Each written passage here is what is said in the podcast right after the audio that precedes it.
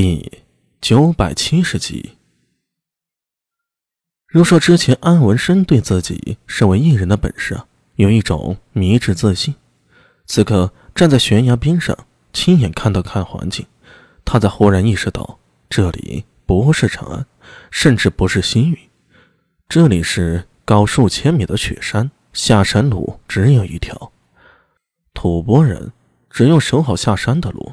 他和苏大伟哪怕是一人也毫无机会，一人也会累的，也会筋疲力尽的。单挑数万大军，开什么玩笑？这没法打呀！所以，他才会突然心情变得无比沉重。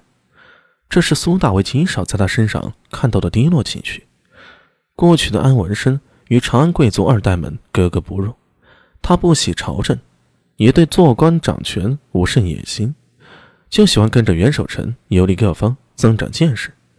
但同时，他又极为聪明的，眼界极广，无论是朝中之事，还是人心，又或者对西域诸国、古今兵事，都能说得头头是道。这也令他与长安许多贵族门阀中人显得格格不入，被人私下称呼为“安大傻子”，但他也不以为意。甚至算在安氏里面，安文生也显得颇为特立独行。苏大为过去许多事儿，只要找安文生问，他都有解决办法，都能给苏大为出主意。胸有韬略，腹有良谋，说的就是安文生这种人。所有的一切在他面前啊，都能迎刃而解，仿佛天下没有难事，至少没有能难住他安文生的事儿。但就在眼前这一刻，站在巴颜旮旯峰顶，俯瞰山下星星点点的火把。看着一切无边的吐蕃兵军长，安武生心中生出沮丧之情。他终于意识到了，眼前的困局是以他的眼界、才识和能力都无法解决的。苏大为张了张嘴，想说些什么，但一时也不知如何说起。何止是安文生呢？任何人在这种绝境下都会有一种无力感。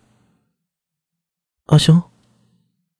聂苏在后面拽了拽苏大为的衣角，小声说道：“安大兄为何如此？要不我们明天骗那吐蕃将领上来，然后把他抓住，威胁他们？”苏大为还没回答，安文生已经摇头道：“没用的，就算抓到了陆东赞，这兵他们也不会退。”为什么呀？聂苏有些不服气的问道。你看那个方向。安文生向山脚下指去。若是常人能看到数里之远，已经极是了不起了。但安文生和聂苏都是异人，视力远超普通人。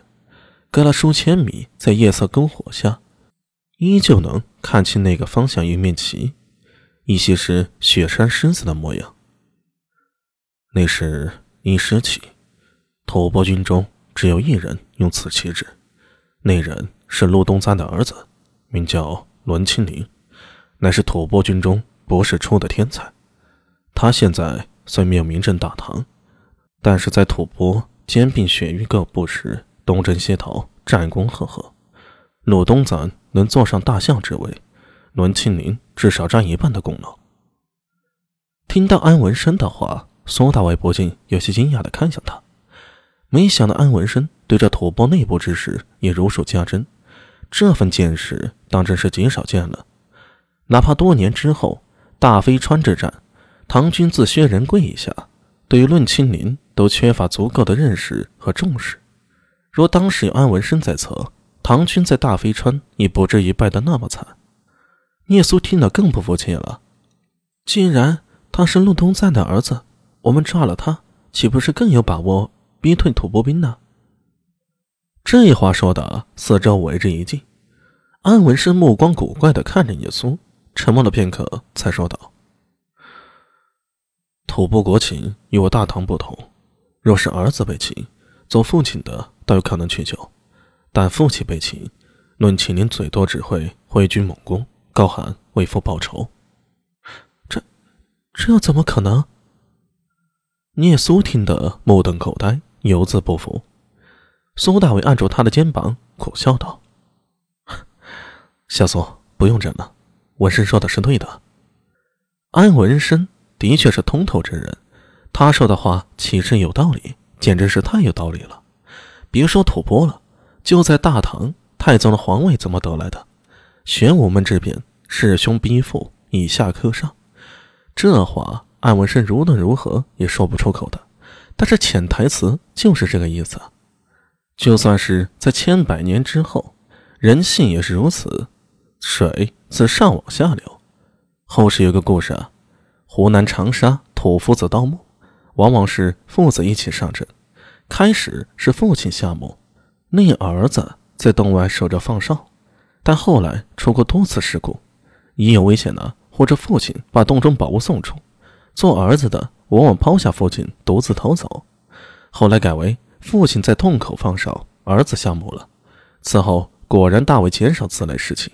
父子俱得以保全，保护幼崽是动物的天性，抛下老幼是动物求生的本能，没处说理去。这一点苏大伟早就想到了，否则他方才在大典中早已经对卢东赞出手。如果真那么做了，最大的可能是激怒论庆龄，根本达不到目的。眼前这局还是个死局。